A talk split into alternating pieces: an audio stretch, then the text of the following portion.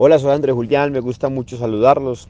Hoy en el podcast de la vocación les comparto mi entrevista en el programa de Piantioquia, de la emisora Radio Red. Allí conversé con Juan Fernando Jaramillo y Caterín Granados sobre el incremento del salario mínimo, su relación con la productividad y cómo podría aplicarlo un país como Colombia de manera eh, diferencial, tomando en cuenta sus particularidades geográficas y sectoriales. Espero lo disfruten. Un abrazo muy grande.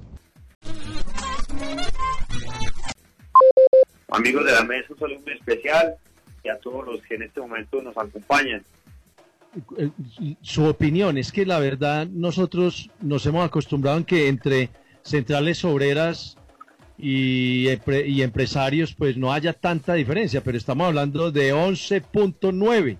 Esa es la diferencia que hay entre ambas partes. ¿Cómo la está viendo? Yo la veo muy, muy crítica. Yo creo que las centrales obreras defienden su interés, pero no hablan de la mayoría de los colombianos que está desempleado. Y eh, ahí le toca al gobierno fungir de buen árbitro, porque el gobierno lo que debe procurar es generar empleo y empleo de calidad. El drama social más grande que tiene Colombia después de la violencia es la informalidad. Y mientras nosotros sigamos teniendo un salario mínimo muy superior al promedio de los salarios que se pagan en la economía colombiana y donde en ese comparativo Colombia está ocupando los primeros lugares eh, en los países de la OECD y aún de América Latina, pues va a ser muy difícil generar empleo de calidad. El mejor programa social, como lo decía Ronald Reagan, es crear un buen empleo. Y fíjense ustedes, Juan Fernando y Cacerín, este año la inflación a duras penas va a llegar al 2%. La, la productividad del país, la medición más reciente es que da cuenta que se redujo en casi un punto porcentual.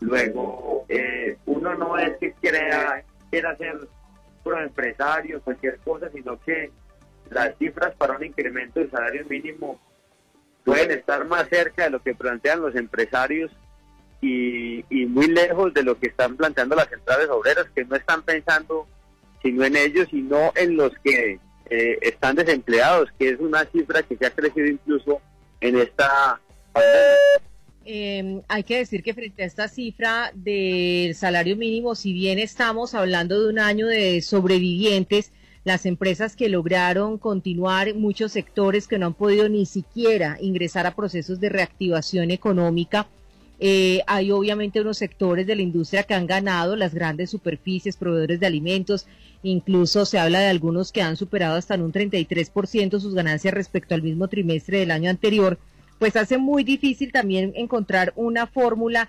equilibrada frente al salario mínimo, pero también decirle a los trabajadores que se queden con un incremento de tan solo 600 pesos eh, diarios, pues no es significativo para una reactivación de un país. ¿Cómo encontrar que la gente pueda encontrar un alivio que por lo menos le justifique el aumento del costo de vida y una concertación en medio de las políticas laborales que rigen al país, donde además nos estamos encontrando con situaciones donde al empresario cada vez le cuelgan más cosas como si fuera arbolito de Navidad, no solamente los costos laborales, sino para fiscales que no permiten que realmente exista un incremento. Para el trabajador pero cada vez también el empresario se siente más asfixiado con los costos que tiene que sufragar para tener a un empleado en la legalidad. Todo esto desestimula una política de generación de empleo en el país. Sí, Catherine, usted lo ha dicho. Yo creo que eh, la, pandemia trajo una crisis económica que ha tenido dos manifestaciones. Por un lado, eh, se, se contrae el consumo de los hogares. El consumo de los hogares es cerca de dos tercios de la economía colombiana, está muy cercana al 70% del Producto Interno Bruto, pero por otro lado también se contrae la expansión de las empresas, es decir, las inversiones que hacen las empresas para que la economía siga creciendo. Entonces, eh, ahí toca tratar de mediar en el justo medio. Yo creo que los que hoy, digamos, están trabajando eh, son unos afortunados, es decir, son, como usted bien lo decía, son unos buenos sobrevivientes y, creo que eh, todo lo que se pone sobre la mesa en este sentido, pues un poco nos vuelve a, llamar eh, la atención sobre discusiones que tienen no solo que dar, sino propiciar decisiones de fondo. Por ejemplo, no hay sentido para que el salario mínimo sea uno general. El salario mínimo eh, en Colombia hace rato debería haber sido uno que apelara a las condiciones sectoriales de la economía o que reconociera las particularidades de cada sector de la economía por un lado, pero también las particularidades de las distintas regiones. No es lo mismo el salario mínimo rural en Antioquia que en, Nariño, por ejemplo, y no es lo mismo el, el salario mínimo en el sector manufacturero que en el de las grandes superficies. Y no reconocer esas realidades económicas y regionales es lo que hoy por hoy hace que nuestro mercado laboral sea uno bastante rígido, muy inflexible, que lo único que hace es, supuestamente para proteger el empleo, lo único que hace es destruir empleos o generar unos de mala calidad y seguridad social. Y eso es una discusión que nosotros de verdad hemos aplazado por mucho tiempo y que la tenemos que retomar, pero no solo para seguir elucubrando, sino para tomar decisiones. Entonces, está bien que el gobierno haga lo que tenga que hacer para reactivar el consumo en los hogares, pero no puede hacerse eso a costa de, digamos, el sacrificio de la generación de empleos y de empleos de buena calidad, porque es que, vuelvo y repito, por los desempleados no habla nadie. Y, al gobierno le toca es tomar decisiones y en esta discusión fungir de buen árbitro, pero pensando en las mayorías y en este momento las mayorías en Colombia son los desempleados. Albeiro Posada tiene pregunta. Doctor Andrés Julián, eh, a mí me parece muy, muy, muy claro su punto de vista, pero si yo le preguntara a usted que nos atreviéramos a decir algo, eh, obvio, es necesario que esas personas que están desempleadas pues tengan unas garantías y se les genere un espacio.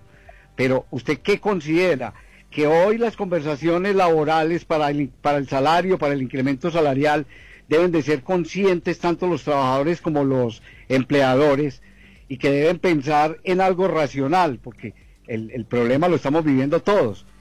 Y lo otro, yo le preguntaría es, eh, ¿usted qué cifra considera sería la ideal para que tanto de un lado como del otro se pongan de acuerdo y definan esto? ¿O le tocará al gobierno definir una tasa como lo ha venido haciendo en los últimos años? Y la otra sería esa propuesta que está rondando, eh, digamos, en el, en el Congreso de la República del Centro Democrático de reducir las horas laborales y que parece ser no le ha gustado para nada al presidente y menos a los empleadores. ¿Usted qué piensa al respecto? Bueno, arranco por esa última pregunta y es que eh, realmente esa es una muy buena propuesta. Esa, propuesta comenzó su curso hace un tiempo importante, eh, valga la pena decir que antes de pandemia. Realmente en las actuales circunstancias vale la pena manifestarlo, no es conveniente. Entonces, una propuesta muy buena que debería inducir a un aumento en la productividad del país. Es importante que tome lugar, pero no en las actuales circunstancias, porque de golpe eso incrementa los costos laborales en un 20%.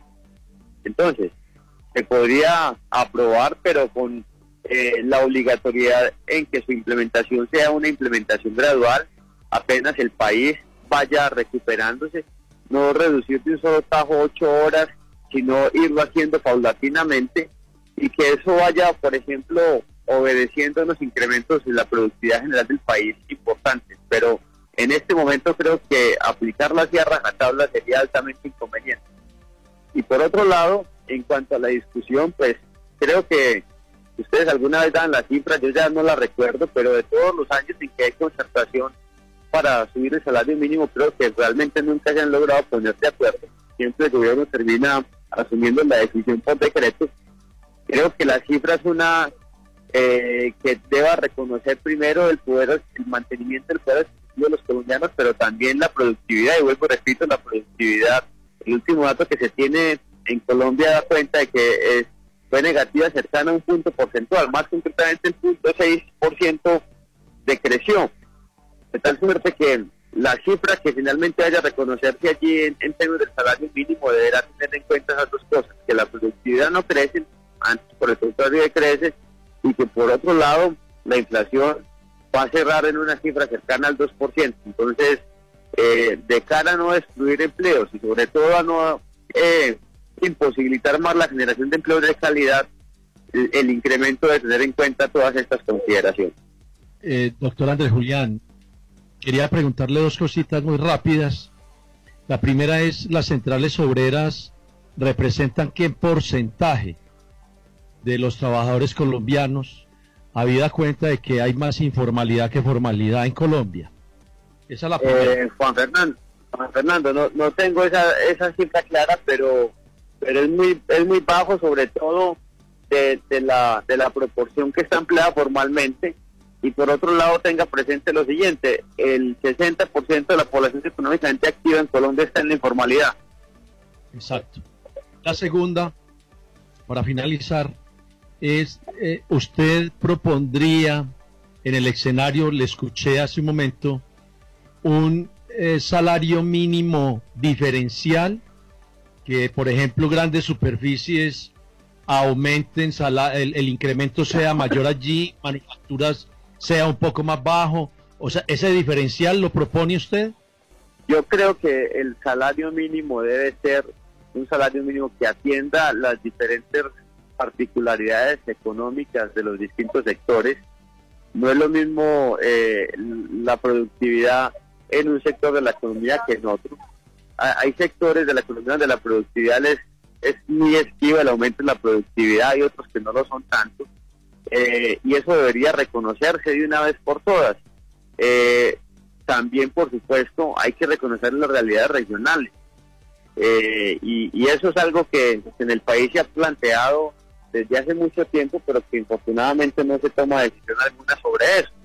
Tampoco creo que, que sea que sea pues propicio eh, dejar esto al libre albedrío, porque podría eh, tornarse en, digamos, conductas abusivas en algunos sectores.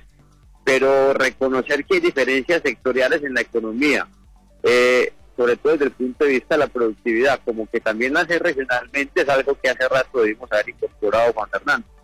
Perfecto, le agradecemos mucho al doctor Andrés Julián Rendón, experto en economía, habernos acompañado en el gran debate del mediodía de Radio Red de RCN. Cuídese mucho, buen fin de semana y una feliz Navidad a usted, a su familia. Bueno, un abrazo, don Fernando. Gracias.